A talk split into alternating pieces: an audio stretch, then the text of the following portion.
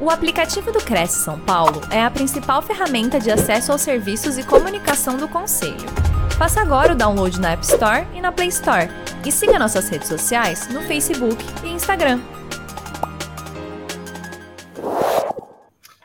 Bacana, muito obrigado pelo convite. Sempre um prazer estar aqui com vocês. E falando desse segmento que eu gosto tanto, já atuo há bastante tempo, apoiando corretores a fazerem seu trabalho cada vez melhor, né? E isso porque eu sou da área comercial, mas eu fui buscar nas neurociências é, para aprender mais sobre como o ser humano funciona, para que a gente possa ter melhor efetividade nas nossas ações, né? Imagino que quem está nos assistindo, que, que atua na área comercial, que tem esse interesse, é, muitas vezes pode ficar em dúvidas, né? né? Talvez pensando, bom, esse negociação deu certo, esse cara adorou meu, esse cliente adorou meu produto, me gostou, deu tudo certo. Aquele cliente eu fiz a mesma coisa, mas o resultado não foi tão favorável. O que, que aconteceu? Como é que isso funciona? Então, uma questão é muito, muito simples. Quando a gente não entende os sistemas de motivação das pessoas, como é que isso funciona, e, e não estou falando só culturalmente, né? a, a cultura a gente sabe que interfere no que a gente gosta ou a gente não gosta, mas falando de uma forma biológica, o que está presente em todos os seres humanos, que na medida que a gente descobre, que é o que a gente vai fazer aqui hoje, a gente consegue quase que apertar alguns botões, né? É uma metáfora para a gente dizer assim, no sentido de fazer as pessoas produzirem ações positivas para a gente.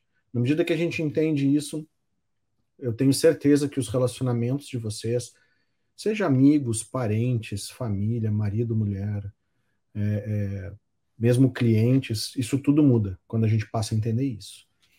Então é isso que eu vou falar. Deixa eu começar aqui com a minha apresentação. Se puder já compartilhar ela aqui. Então, vamos lá.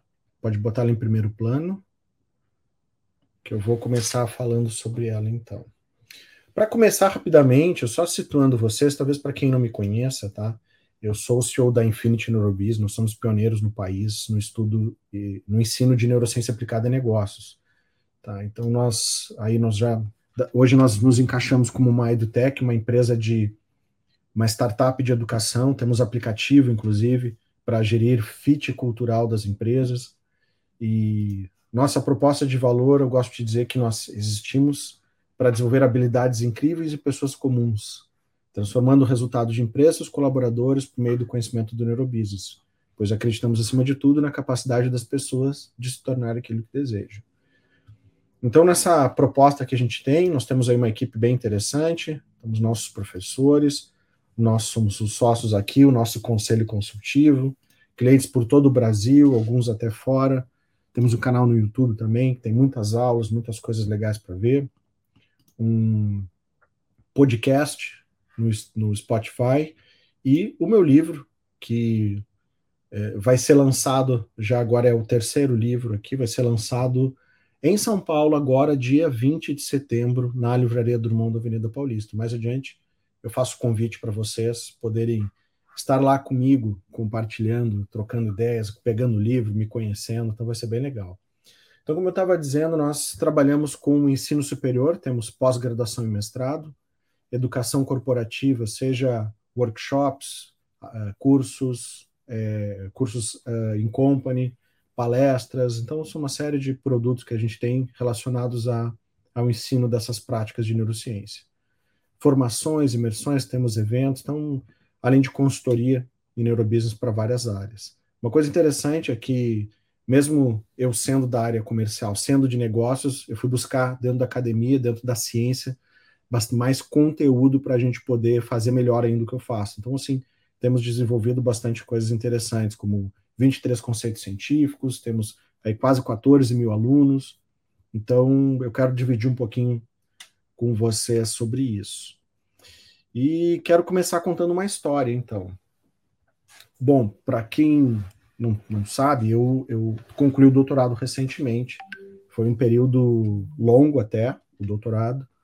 É, pandemia atrapalhou, tiveram uma série de coisas assim que atrapalharam. Mas uma das coisas que me intrigou quando comecei, estava lá pesquisando sobre o doutorado, eu estava querendo explicar, é, entender mais sobre a motivação humana, sobre o que faz as pessoas decidirem, né? Bem como eu estava comentando antes. E, e, estudando então é, é, vários autores, né, falando tem conceitos muito legais sobre motivação, eu obviamente, né, não podia deixar de falar, me deparei, me lembrei daquele conceito que é ensinado dentro da, da, dos cursos de administração e dentro, inclusive, da psicologia, do, do um conceito chamado pirâmide de Maslow, do psicólogo Abraham Maslow, psicólogo americano. E para quem não lembra, essa pirâmide ela é assim, né? É uma pirâmide que ela, o Maslow no seu trabalho de quase 80 anos atrás, talvez até acho que já até já passou 80 anos, ele na, na ideia de tentar compreender as motivações humanas, ele estipulou que o ser humano ele tem prioridades com relação à sua motivação. E ele coloca que as necessidades básicas, as fisiológicas, como dormir, comer, beber, eles se sobrepõem a todas as outras. Então ele coloca que a gente só, por exemplo, só busca segurança depois de atingir as necessidades básicas. E a gente só busca as necessidades sociais, como amor, como afeto, né, o próprio relacionamento, né, é, é, é, de, de, amor, né, entre homens, mulheres, homens, homens, sei lá, não é essa a questão. Ele só vem depois de atender as expectativas com relação à segurança. E a autoestima, a necessidade de se sentir, né, valorizado, ele vem ainda depois das sociais e a autorrealização depois da autoestima. E isso foi amplamente difundido, amplamente aceito, e isso ainda hoje, esse modelo ainda ele é válido. Ele é ainda ensinado dentro das universidades e ainda é esse modelo que direciona as ações e os esforços dentro das empresas. Tanto que é, é, a gente vai ver, por exemplo, as empresas é, valorizando muito mais, talvez um benefício, talvez um, uma remuneração, do que necessariamente outras necessidades, como, por exemplo, de tornar esse colaborador acolhido dentro da empresa, pertencente, de valorizar, eu elogiar ele na medida que ele produz coisas, né, que ele tem resultados bons. Então a gente vê com a, na sociedade atual a gente vê uma certa mudança nisso. E eu, quando comecei a verificar isso, digo, não, mas sei lá, talvez isso tenha servido algum dia no passado. Hoje eu já enxergo que talvez não sirva mais. E aí eu me lembrei de um filme, né, que justamente nessa meu estudo para tentar entender o quanto que isso realmente se adequa à realidade, né, porque influenciar ele influencia, é, eu me deparei com um filme, um filme chamado Walt antes do Mickey. Tem até uma cena aqui do filme né, que mostra, acho que não, não vou passar ela aqui só para não perdermos dois minutinhos aqui. Mas nessa cena, para quem não assistiu o filme, o Walt ele passa por um monte de dificuldades, ele perde alguns dos uh, desenhos dele por negociações mal feitas de direitos autorais e ele se depara com uma situação realmente muito ruim. Ele, ele quebra, ele perde os recursos dele. E, e as pessoas da volta dele, obviamente, acabam dizendo para ele: não, ele tem que buscar um emprego, ele tem que. O próprio irmão dele, que acaba sendo uma grande figura na vida dele, né, mais, só que ele é mais conservador, o Roy, ele também indica que ele deveria buscar o sustento e tudo. No entanto, o Alt é, é determinado em buscar o seu sucesso, e, e acreditando realmente naquilo que ele estava fazendo, e nessa busca constante em deixar um legado, uma marca, em ser reconhecido, ele não aceita essas ideias e, e, e essa cena, particularmente, mostra ele catando comida no lixo. Né? Ou seja, é o, o pior momento que alguém possa viver em termos de fracasso. Né? E, e isso a gente para para pensar, mas calma, se a pirâmide de Maslow está certa, por que, que as pessoas se submetem a isso? Se não deveria ser diferente, a vontade de ser valorizado, de vencer, ela não deveria vir depois, como Maslow disse? Por que, que o alt está sobrepondo é, a sua necessidade básica? Ele né, está sobrepondo a necessidade básica com a necessidade de sucesso, de afirmação e de fazer é, é, ser valorizado. Então, peraí, tem alguma coisa errada com essa pirâmide, né? Como é que funciona essa questão? E isso nós estamos falando, não é nem do contexto atual, nós estamos falando já, acho que na década de 50, isso, né? um pouco depois da Segunda Guerra. E quando a gente vai olhar hoje, a gente consegue achar vários outros elementos que também fazem a gente questionar o sistema de motivação atual. E, e onde é que está presente esse sistema de motivação atual? Bom, quando a gente fala da pirâmide Maslow, a gente vai ver o quê? O que, que, que, que talvez vocês pensem, por que, que o cliente não fecha mais? Ah, talvez porque o preço está caro, ou porque ele não tem dinheiro. Então, a gente acostumou a enxergar tudo baseado em dinheiro, né, nessas necessidades de sobrevivência. E não é assim que o ser humano decide. Então, para quem trabalha na área comercial e está sempre preocupado com preço, não, o cliente só quer preço. Não, o cliente não quer preço. Não é assim que funciona. Quando o cliente não enxerga nada mais, é claro, ele vai querer o preço. O preço é um dos fatores de decisão, mas ele não é o mais importante.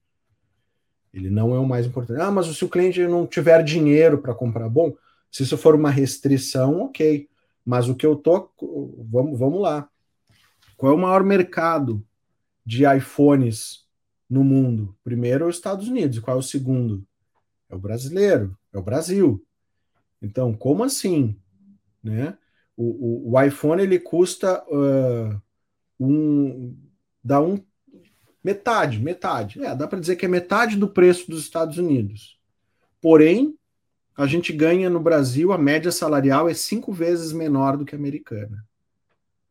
Então, assim, como, por que, que o brasileiro compra tanto iPhone? Se ele é absurdamente caro comparado com a renda que a gente possui aqui. Então, ou seja, o preço não é uma condição, porque as pessoas arranjam dinheiro para comprar aquilo que elas acham que vale a pena. Então, é algo, essa visão a gente precisa mudar para quem trabalha na área comercial, tá? Porque eu, eu, eu, treinando vendedores a vida inteira, eu tenho percebido que boa parte deles só consegue vender quando tem desconto, brinde, só condições comerciais mais favoráveis. Tem que ficar dando coisas para as pessoas para elas comprarem de vocês. Ou seja, é o que a gente chama de deixar dinheiro na mesa. E não é assim que se vende. A gente precisa vender valor e as pessoas arranjam dinheiro quando elas acham que vale, assim como elas fazem com o iPhone. E quando a gente vai olhar o contexto atual, é fácil a gente ver que tem coisas bem mais importantes do que isso, né? Só pela nossa vida hoje. A gente vai ver que, claro, né? A gente tem. Imagina como é que a gente vai viver sem Wi-Fi, né? e, e, pior ainda, sem bateria, né? Não, não, tem como. É melhor, mais importante do que comer e beber, né? Mas, tirando essa brincadeira, né, que está adequada à nossa vida uh, uh, tecnológica hoje, é comum a gente ver né, ao longo da nossa sociedade uma série de questionamentos cuja esse sistema de motivação no qual a sociedade se baseia, que é o do, da pirâmide de Maslow, e que não responde. A gente vê uma série de questionamentos que não responde. Vou mostrar para vocês. Primeiro deles, um homem bomba. Já pararam para pensar assim, como que um homem bomba, se sobrevivência é mais importante, por que, que um homem bomba se mata? Ele se mata sob uma ideia de que ele vai receber a recompensa no futuro.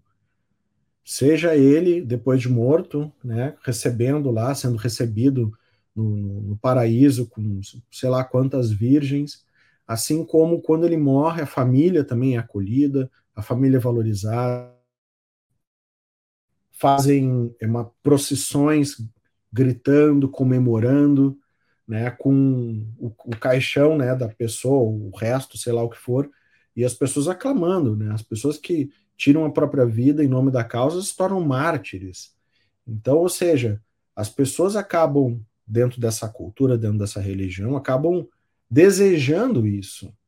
Né? É, é, não, não, é uma coisa ruim, elas vão de, de boa vontade fazer isso. Ao mesmo tempo, a gente vai ver aqui Quem que faz isso de outra forma? Vamos pegar os bombeiros americanos. Né? Porque, para quem não sabe, o, o, bombeiro americano ele morre oito vezes mais do que um bombeiro de outro país, de outro grupamento de outro país. E talvez a gente pense, tá, mas por que, que um bombeiro morre tanto mais, uma proporção tão maior? É porque não tem equipamento? É porque não tem treinamento? É... Qual é o problema? Não tem protocolo? A questão é simples. Dentro da cultura americana e dentro da forma como eles enxergam isso, o bombeiro ele quer ser um herói. Ele se arrisca para justamente poder, em algum momento, fazer um salvamento e ser valorizado, ser reconhecido. Então, os policiais, os bombeiros, né, as, os militares, eles nos Estados Unidos tendem a ser bastante valorizados, né, como alguém que serviu o país, que garantiu o, o estilo de vida americano, porque né, foi lá colocar a sua vida a prêmio. Então, isso dentro da cultura deles é amplamente valorizado. Então, correr risco, né, seja servir ao exército, seja ser um bombeiro, é algo que eles fazem de bom grado, mesmo sabendo que pode morrer, né, por justamente pela essa premiação, por essa valorização que eles recebem. Então é muito interessante, a gente começa a ver, né? Então, peraí. Então quer dizer que ser valorizado é mais importante do que sobreviver? É, tem, é o que tem mostrado. Meu, o meu doutorado foi baseado nisso. E aí eu questionando mais algumas coisas, por exemplo. Eu lembro direitinho, quando eu estava pesquisando isso quando eu comecei há cinco anos atrás, e eu escrevendo no quadro, tentando fazer esquemas, tentando buscar os questionamentos, lembro direitinho hoje. E aí, o outro questionamento, por exemplo, uh, por que, que uma modelo acaba, às vezes, desenvolvendo a doença da anorexia? Né? Isso, é, isso é uma foto de passarela, tá? São, é uma, são pessoas que estão desfilando a favor de marcas, e essa magreza está lá. É algo até bastante comum. Né? Por que, que alguém se submete ao seu corpo, à sua sobrevivência, à sua saúde? Né? É justamente para quê? Para ser valorizada, reconhecida, chamada de bonita, de linda, tem desse esse padrão. Então, algo que inicialmente começa com um desejo, depois acaba desenvolvendo uma doença mesmo, e fica muito mais difícil depois. Mas não começa como uma doença, tá? a gente vai ver outras manifestações disso, como, por exemplo, funk ostentação. Né? Eu, depois eu fui descobrir esse cara é um, é um, MC famoso, nem sei quem é, não tenho a mínima ideia. Né? Ou seja, qual é, qual é a necessidade que as pessoas têm de ficar querendo aparecer, mostrar realmente o quão são valorosas, o, quão, o quanto tem de dinheiro, de recursos, qual é o objetivo disso? E novamente a gente vai para o mesmo a mesma resposta de todos eles: ser valorizado, ser reconhecido. E é interessante, inclusive, voltando lá na questão do bombeiro, que um bombeiro, depois de fazer um, uma selfie ó, combatendo um incêndio nos Estados Unidos, chega a virar hit na internet. Ou seja, o quanto que as pessoas valorizam é, é, esses, essas, esses profissionais e o quanto eles são aclamados, né? o quanto que eles se motivam cada vez mais em função disso a seguir fazendo esse trabalho. E como é que isso funciona na nossa mente, né? Na realidade, nosso cérebro, a gente tem a, a parte frontal, né, do, do nosso cérebro, é, é onde fica o que o Freud chamava de ego, né? Que é, então, ou seja, a parte racional do ser humano, porque também, para quem não conhece um pouco de, de, de, neurociência, o nosso processo de decisão ele é quase todo baseado em emoções e instintos, tá? Entre 80%, 90% baseado em instintos e emoções. Então, a parte frontal, que é quem toma as decisões analíticas, que faz as ponderações, tá? que é onde, inclusive, eh, possui a parte da criatividade, é, é a mesma que o Freud chamava de ego. E é interessante que quando a gente se compara com outros animais, somente o ser humano possui essa necessidade de ser valorizado. E é interessante, eu sei, pessoas gostam dos seus pets e tem vários outros animais e tal no, no mundo, e, mas a gente precisa entender que o ser humano é o único que cria, é o único que domina a linguagem, é o único que tem consciência da própria existência. Nenhum animal outro tem isso. Então isso nos distingue dos outros animais. Isso nos faz querer coisas que os outros não querem. Então, assim, só nós temos essa parte do cérebro desenvolvida, que é a chamada morada do ego. Isso faz com que nós automaticamente tenhamos a necessidade de nos comparar uns com os outros. Se eu sei que eu tenho valor, se eu tenho consciência de que eu existo, obviamente eu vou sempre me comparar com outro. Isso motiva a necessidade de ser melhor. Então, ser valorizado e reconhecido gera uma ativação biológica, né? gera, ou seja, um, uma movimentação. A gente fica animado, a gente fica eufórico, a gente se movimenta para poder buscar isso, gerando ação e desejo de repetição para receber mais ainda do neurotransmissor dopamina, que é o responsável pelo prazer. Então, cada vez que a gente faz uma coisa que gosta, que dá certo, a gente quer fazer de novo. Assim tudo. Tanto que isso é, essa é a motivação dos vícios, né? Quando a gente, sei lá, usa álcool ou faz qualquer coisa, né? Usa, sei lá, alguém que usa droga, é, as pessoas são, se viciam não necessariamente na substância que eles estão usando. Eles se viciam na sensação da dopamina gerada a partir dessas substâncias. Então, ou seja, nós, seres humanos, temos, né, somos automaticamente né, é, é, viciados em dopamina. Algumas pessoas conseguem controlar um pouco mais ou menos, mas todos somos. A gente pode ver alguém que não é um alcoólatra, que alguém que não é um drogado, mas acaba buscando dopamina em outras coisas. É alguém que come demais, é alguém talvez que descarrega isso sendo um maratonista, é alguém que faz algum outro esporte, é alguém que passa horas assistindo filme ou, ou jogando videogame. Então, os motivos para buscar dopamina, cada um tem o seu. Então, o que acontece? Quando a gente busca motivos lícitos, né, motivos reais, assim, que não são proibidos, ninguém dá muita bola. Né? Mas no final das contas, todos somos viciados. Daí a dificuldade, muitas vezes, de seguir uma dieta, de mudar um hábito, alguma coisa no tipo. Então, o que acontece? Sentir-se importante é mais forte do que as necessidades fisiológicas, como alimentar-se. Isso porque, depois de comer, deixamos de sentir fome. Mas a questão de se sentir valorizado e elogiado, isso nunca é saciado. Não importa o quanto nós sejamos valorizados, nós sempre vamos querer mais. E é interessante porque quando a gente vai estudar lá o Freud, lá no início do século, ele já dizia algumas coisas assim, como por exemplo, nós podemos nos defender de um ataque, mas ficamos indefesos com um elogio. Então, ou seja, aquilo que o Maslow construiu serviu até aqui. Né? Vamos dizer, foi ruim? Não, talvez tenha sido um código inicial. E para quem pega o artigo original do Maslow para ler, vai descobrir que ele mesmo coloca que essa, que nem pirâmide era, né, no artigo original, é a hierarquia das necessidades. Em algum momento alguém agrupou eles num, num formato de pirâmide, mas não foi nem o Maslow. E ele diz que esse estudo que ele conduziu, ele foi com base em observação. Ou seja, essa definição dessas, dessa hierarquia das necessidades não foi feita a partir de um experimento, não foi feita a partir de questionário, não foi feita a partir de nada. Ele ficou observando a sociedade, concluiu isso e postou. Então, isso até cientificamente é questionável a veracidade desse, desse estudo dele. Mas na época isso era aceitável. E o Maslow, no final do estudo dele, ele ainda coloca que é, a teoria proposta por ele ela serve como uma base inicial e que talvez, se não for adequado, que ela deva ou ser afirmada ou cair.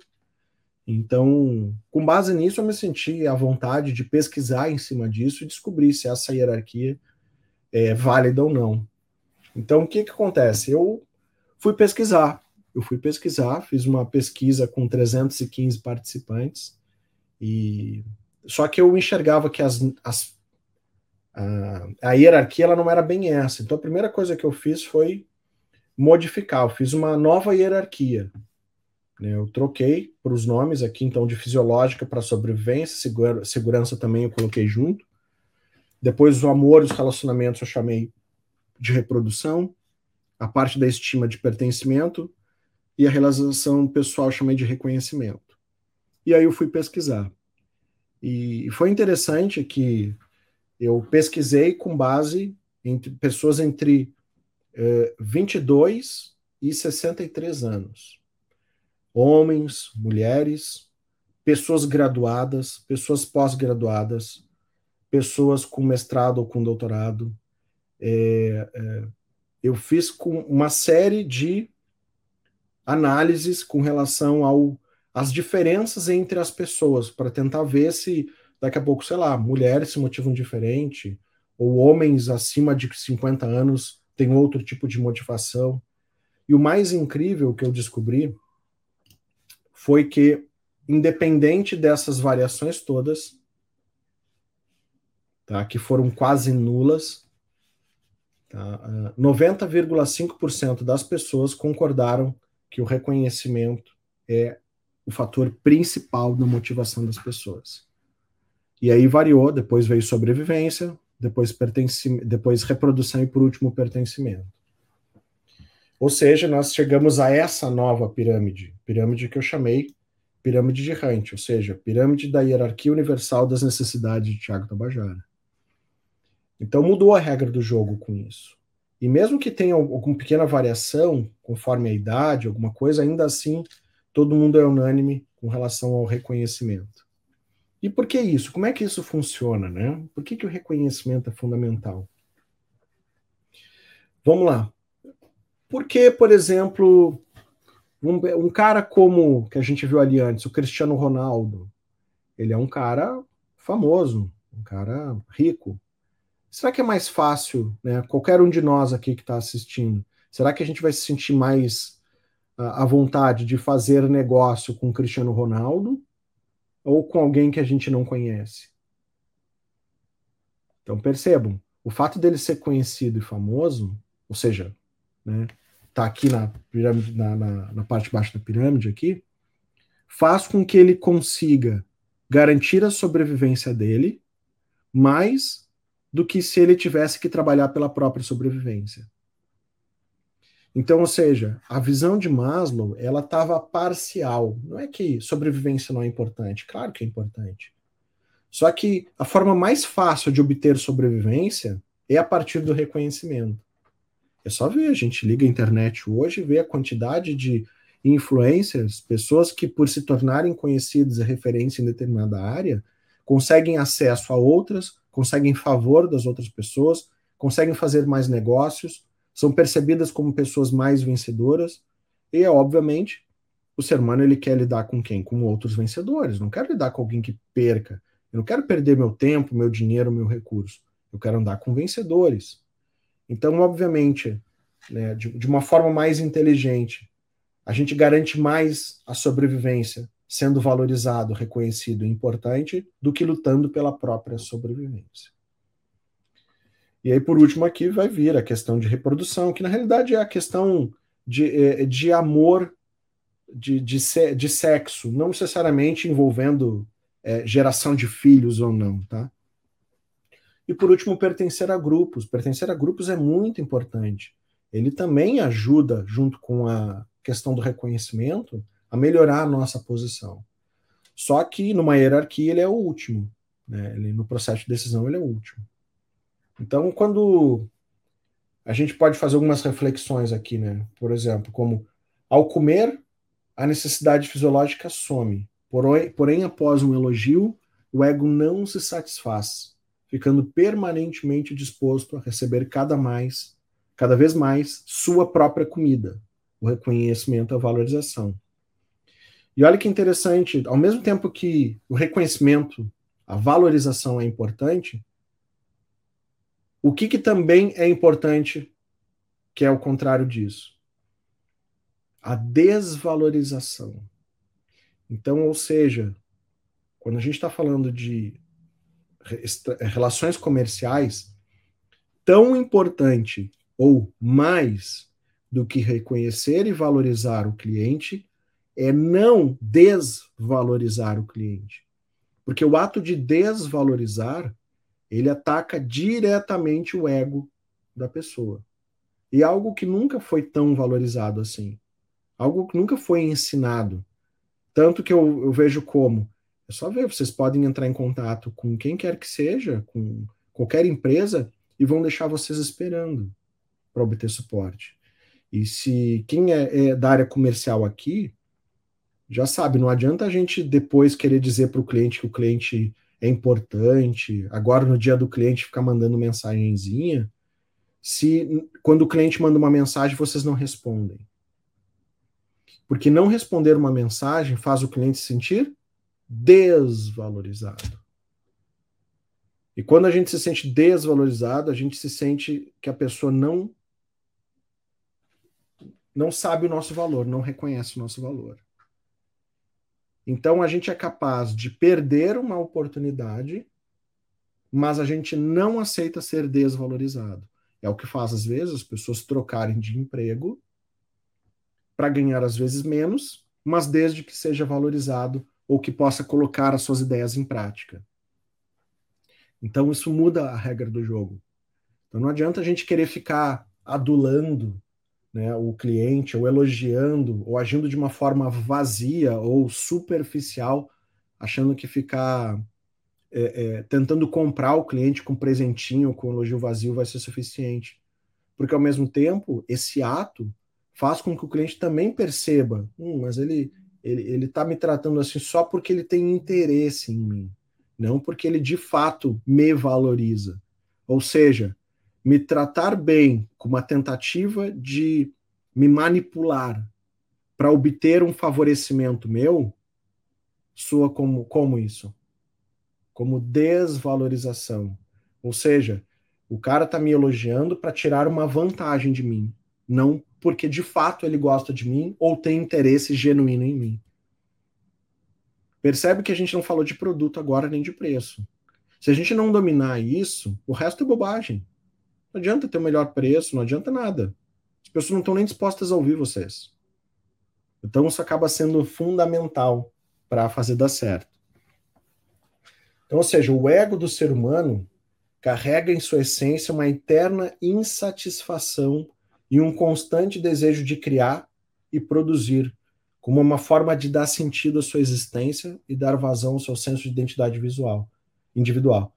E a própria sobrevivência buscando se manter vivo, mesmo depois da sua morte, por meio de criação, suas criações e seu legado. Então vamos lá, por que, que esses caras como Elon Musk, como Bill Gates, como Donald Trump, caras que já são ricos há muitos anos e o que eles já acumulam de patrimônio já serve para duas, três gerações deles viverem absurdamente confortável sem ter que produzir mais nada. Por que, que esses caras continuam produzindo e, e trabalhando, acordando cedo e trabalhando tanto quanto talvez na época que eles não tinham dinheiro. O que que faz isso? É justamente o reconhecimento. É o quanto que eles querem deixar uma marca no mundo, o quanto que eles querem ser valorizados, ser, que a história deles perdure daqui a 50 anos, os livros de história estejam contando as histórias deles. É isso que eles querem. Que o, o senso de deixar uma marca, de se mostrar importante e mais exitoso do que outras pessoas. Não tem a ver com dinheiro, nunca teve a ver com dinheiro. Só quer dinheiro quem não tem. Né? É isso. Mas assim que se tem, não se quer mais dinheiro, se quer outras coisas. Tá? Então, por exemplo, a necessidade de sobrevivência do ego é maior do que a necessidade do corpo. Por isso, as motivações que elevam o valor do indivíduo, tornando o reconhecido, valorizado e importante, se tornam mais prioritárias. O ser humano quer se manter vivo, man se manter vivo por muito mais tempo do que o corpo físico pode suportar. E o responsável por essa busca é o ego, o aparelho psíquico responsável pela individualidade.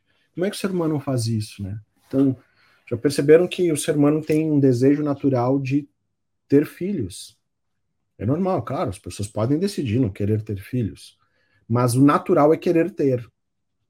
Tá? E, e, a, e mesmo sabendo que é difícil, que a pessoa não dorme mais direito, que gasta um dinheirão para isso. Né? Mesmo a gente conhecendo toda essa história, a gente vai lá e quer. Que negócio maluco é esse, né? Como é que pode? Ou seja, dentro da nossa programação biológica de nos mantermos vivos, além da nossa própria genética, é a partir do nosso legado.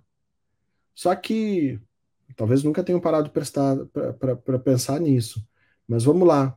Eu tenho filhos, tenho dois filhos. Os meus filhos têm quantos por cento dos meus genes? Eles têm 50%, porque os outros 50% é da mãe deles. E os meus netos vão ter quanto meu? Vão ter 25. Os meus bisnetos, 12,5, e assim sucessivamente. Ou seja, a minha carga genética vai se manter no máximo até 10 gerações. Depois não existe mais carga genética do Tiago por aí. Agora, as minhas ideias, o que eu digo, o que eu acredito, pode ficar por milhares de anos. Não é assim? A gente não cita Platão, Aristóteles e uma série de pensadores que deram suas ideias há milhares de anos. Então, ou seja, ser reconhecido e valorizado é o principal agente de motivação do ser humano. E quando a gente enxerga isso, a gente modifica totalmente a nossa forma de agir e a nossa forma de conduzir negócios e falar com as pessoas. Porque se a gente viola, né, eu gosto de chamar, quando a gente viola a pirâmide Hunt, ou seja, quando eu converso com as pessoas e eu violo a valorização delas, eu sou ríspido, ou eu não sou atencioso, ou eu trato as pessoas como se elas tivessem são obrigadas a fazer o que combinaram comigo. Quando eu desvalorizo um pouquinho sequer, eu perco o resto, porque ninguém aceita ser desvalorizado. Eu não consigo a boa vontade dos outros, e aí não importa se eu tenho preço bom, se eu tenho produto bom, isso tudo vai embora. Então, não tem como a gente falar em pensar nos negócios sem colocar as pessoas em primeiro lugar, aprendendo a respeitar, valorizar cada uma delas. É isso. Para antes da gente abrir aqui umas perguntas, quero convidar vocês para o lançamento do meu livro, então, dia 20 de setembro, às 7 horas, na Livraria do Mone, na Paulista. Vai ser bacana conversar com vocês, autografar, trocar uma ideia e explicar um pouco mais disso tudo. Esse, uma expansão disso que eu acabei de mostrar para vocês está no livro, tá? Então vocês vão poder conhecer um pouquinho mais desse trabalho que eu tenho feito. É isso, muito obrigado. Perguntas? Vamos lá, doutor. Mentes de aço, como é que é? E o de Mente ouro. De aço, atitudes de ouro. Isso mesmo. Então, vamos, vamos eh, ter essa oportunidade do dia 20 às 19. Qual que é o local? Na Livraria Drummond, na Avenida Paulista, no centro. Perfeito. Centro. Conjunto Nacional. Conjunto Nacional, aí está então. Mente de Aço, Atitudes de Ouro. Conjunto Nacional, Avenida Paulista 2073, então, agora na quarta-feira, para a gente poder também conhecer aí na íntegra o trabalho do doutor. Eu tenho aqui, vou, vou, citar os nossos participantes, embora não tenha perguntas diretas deles, mas tem aqui o Ariel Ramos conosco participando, o Ademir Lamenza também, boa noite a todos, ele é aqui da, de São Paulo, Sabrina Vaz, boa noite, Sabrina, Edenilson Rodrigues também, boa noite. É, a Sabrina, ela coloca aqui ter status também, acho que ela quer dizer se ter status também é, dá essa motivação, essa valorização profissional. Isso. O status é uma valorização, sim. Sim. Quando a gente busca ter status, a gente está buscando a partir de vários elementos. O que, que é o status? O status é um reconhecimento, né? É o status uhum. de. O próprio status de doutor que eu tenho, isso gera um reconhecimento. Quando a gente olha uma pessoa que não é doutor de uma outra, a gente para para pensar, ó, talvez essa pessoa saiba mais do que a outra, né? Aparentemente, uhum. porque pelo menos trilhou um caminho e estudou mais que aparentemente, né, é, é, é outorga isso. Isso serve para tudo. A gente carrega vários sinalizadores de status. Um carro que a gente dirige, uhum. se, o, se, o, carro ele é bom, ele é caro, a gente vai olhar para essa pessoa, eu vou dizer, não, esse cara deve ser um burro, um imbecil, esse cara não sabe nada. É estranho, uhum. né? Porque alguma coisa ele fez para conseguir. Né? Uhum. Ele deve ter tido sucesso na sua carreira, na sua área de trabalho, para ter recursos suficientes para comprar aquilo. Então, Perfeito. obviamente, os sinalizadores de status eles geram manifestações de reconhecimento externo. Então, quando a gente olha para alguém que tem sinalizadores de status, a gente olha, esse cara deve ser bom, e isso uhum. faz com que a gente queira se aproximar destas pessoas. Da mesma forma, inteligência, é, é, títulos, prêmios, independente se alguns não nem financeiros são. Entendi. E isso quebra também um pouquinho, acho que essa é, máxima de que é, dinheiro é sujo ou que o dinheiro que, que você ganha, de repente, não tem valor, que às vezes tem essa, essa barreira né, que muitas vezes se coloca. E ao contrário, eu acho que você tem que valorizar uhum. essa, essa situação também, né? De ter uma situação financeira favorável, enfim. O dinheiro é, não é, é vergonhoso, né? Não, infelizmente, a gente foi. Nós fomos catequizados pela, pela mídia, pelas novelas durante 30, 40 anos, nos, onde. É, é só lembrar, podem pensar qualquer tipo de novela, independente da emissora as pessoas que eram ricas nas novelas, todas eram bandidas, todas eram do mal. Uhum, uhum. Então, como é que isso funciona na nossa psique? Como é que a gente vai querer ter dinheiro? A gente acaba uhum. rejeitando o ser rico como uma ideia de eu não quero ter que cometer crimes ou fazer as coisas erradas para obter dinheiro. Então a gente meio que rejeita. Isso começa a gerar um uhum. certo comportamento de sabotagem, da gente não querer muitas vezes fazer coisas ou avançar sobre uma ideia de não querer entrar numa, numa área que, que, que a gente não, não quer. Não, eu não quero fazer as coisas erradas. Isso faz com que as pessoas se acostumem com uma vida muito menor em termos de conquista do que elas poderiam. Perfeito, concordo. Doutora, aqui também é, a Sabrina, então, fez essa pergunta sobre status, depois o Michael Gomes. É, boa noite ao Michael. E ele comenta aqui que admira a vontade de trabalhar das pessoas que você citou, é, Marinês Mascarenhas também, boa noite aqui. Fábio Abreu, excelente live e conteúdo. Osvan Leite, é, ele pergunta, ele fala, obrigada, doutor Tiago, pela consultoria, uma abordagem importante para a condução de nossa vida de natureza humana Valeu, limitada. Muito bom, né? O Osvan sempre participando aqui com a gente. Doutor, dentro da, da neurolinguística, né, da neurociência, é, Neurociência, um pouquinho diferente. Neurolinguística a gente não trabalha, é diferente, não é né? científico. É. Então, a neurociência, ela aborda o, o PNP, positivo, negativo, positivo. É uma forma de você mostrar para aquela pessoa que, de repente, ela está errada, ou que ela fez algo ainda não no caminho próximo, Para mim, fiquei sem. Na sequência, não. dizer o que ela pode fazer para melhorar, é, é, positivo, negativo, positivo, PNP. Existe essa também na neurociência ou não? Não, não. Na, na realidade, a gente até vê ações dessa dentro da própria gestão de recursos humanos, com o próprio feedback sanduíche, coisas do tipo, né? Na realidade, é, as interações sociais precisam ser genuínas. Uhum. Então, assim, qualquer um, ação que a gente faça com outra pessoa que não, não, não produz uma verdade, a gente percebe de uma forma meio meio subjetiva, a gente percebe. A gente sabe quando alguém está conversando com a gente e de fato está interessado em, no nosso desenvolvimento ou uhum. não, uhum. ou está cumprindo um protocolo, ou está é, é, tá mais interessado em me criticar ou não. A gente tem essa capacidade né, é, biológica de analisar esse contexto e saber disso. Então, isso é mais importante. Né? Quando a gente tenta ver essa, essa questão do, do PNP, é quase como um, um macete. Né? Eu, eu não estou interessado na pessoa, mas então vou fazer essa jogadinha de elogiar, depois critico, depois eu elogio depois. Então, assim, isso no processo, principalmente com a questão da pirâmide errante, isso perde o valor total. Porque, na realidade, isso eram tentativas de tentar fazer as coisas dar certo, mas não deram hum. certo. Uhum. Então, assim, por isso que eu preciso ter interesse genuíno. Seria uma manipulação, interesse... na verdade, doutor. Sim, manipulação. Interesse genuíno é o seguinte: vamos tratar as coisas que tem que tratar, eu quero te ajudar.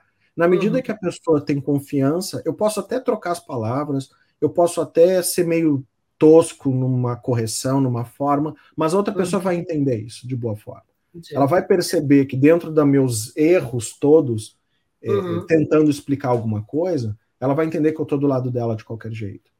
Então Entendi. é isso que vale.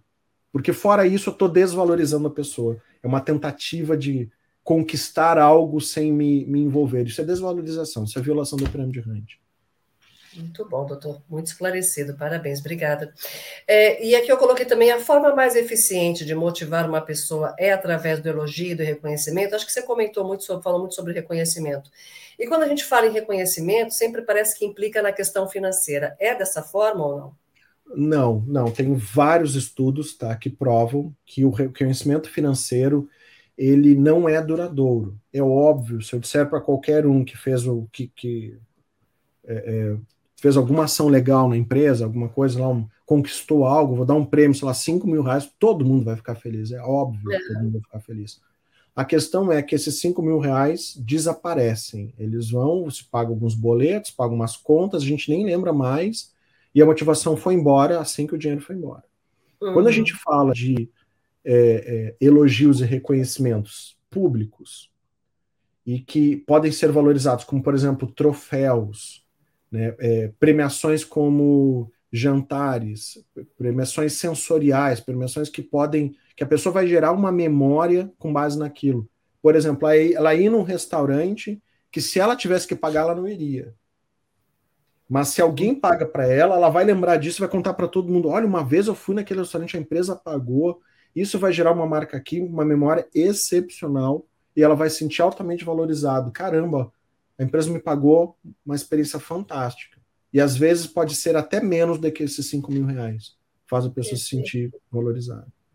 Excelente, doutor. O Everson Nunes, ele pergunta: como posso ser mais persuasivo com o cliente sem ser chato? Como fazer o cliente ter essa percepção de prioridade?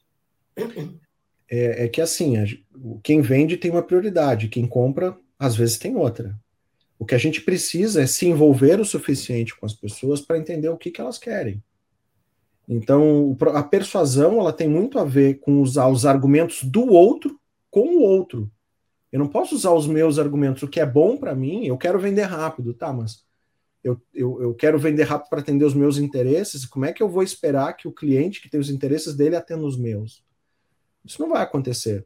Agora, se eu me torno relevante para o cliente, eu entendo os motivos pelo qual ele está comprando o que está comprando ou que problemas ele tem para resolver. Porque assim, as pessoas só compram quando tem problema para resolver. Ninguém compra nada, ah, eu não tô sem o que fazer e vou comprar alguma coisa. Só vai fazer isso se for a busca por dopamina, que é o que acontece com compra por impulso, com itens de, de beleza, né, ou, ou roupas, coisas assim que as pessoas acabam comprando sem muitas vezes ter necessidade. Mas quando a gente está falando de imóveis, as pessoas têm um problema. O que, que é? A família ficou grande, ou a família encolheu, ou eu o, dono do apartamento pediu apartamento, eu, sou, eu quero sair da casa da sogra. Eu tenho um motivo. Eu quero sair da casa dos meus pais. Qual é o motivo das pessoas? O quanto que eu estou alinhado com a vontade da pessoa, né, com, com o problema que a pessoa resolve comprando um imóvel?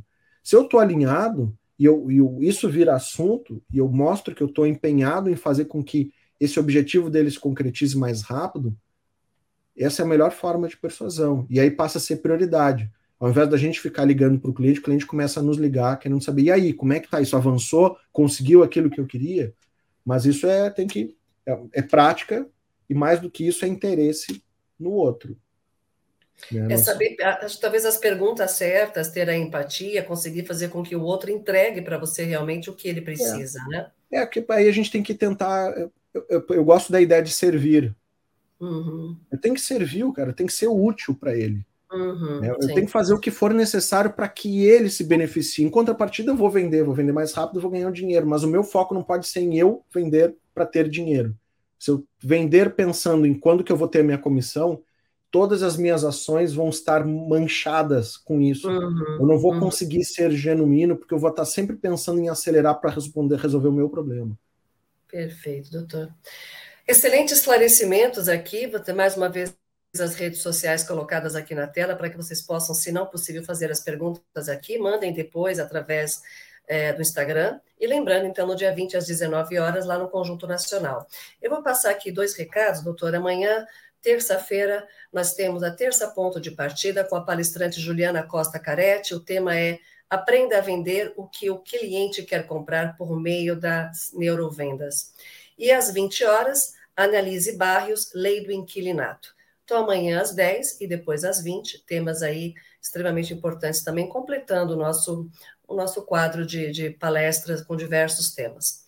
Quero agradecer a sua participação, doutor. Com certeza tem muito conteúdo, a sua expertise aqui, para a gente poder é, tê-lo novamente com outros temas, outras abordagens. É muito rico o seu conhecimento. Então, essa uma horinha é só uma pincelada né, dessa bagagem toda, com gostinho sempre de quero mais. Então, fica o convite mais uma vez aberto para o lançamento do livro e quero passar a palavra para que o senhor possa encerrar essa live aqui. Bacana, obrigado pelo convite. Então, convido todo mundo a nos seguir nas redes sociais, conhecer um pouquinho mais do que eu tenho feito. E tem muita coisa gratuita, inclusive no YouTube, que vocês podem uh, usar. Né? Por exemplo, tem palestras lá como prospecção matadora. Pô, tá lá disponível para vocês Legal. poderem aprender um pouquinho mais. Quem sabe isso ser útil no resultado profissional de vocês. Tá bom? Contem comigo e aguardo vocês lá no lançamento do livro. Muito obrigado, doutor. Uma boa noite a todos, então, e até amanhã, às 10 e às 20 horas. Uma boa noite a todos. Obrigado. Boa noite. Doutor. Tchau, tchau. Boa noite. Tchau, tchau.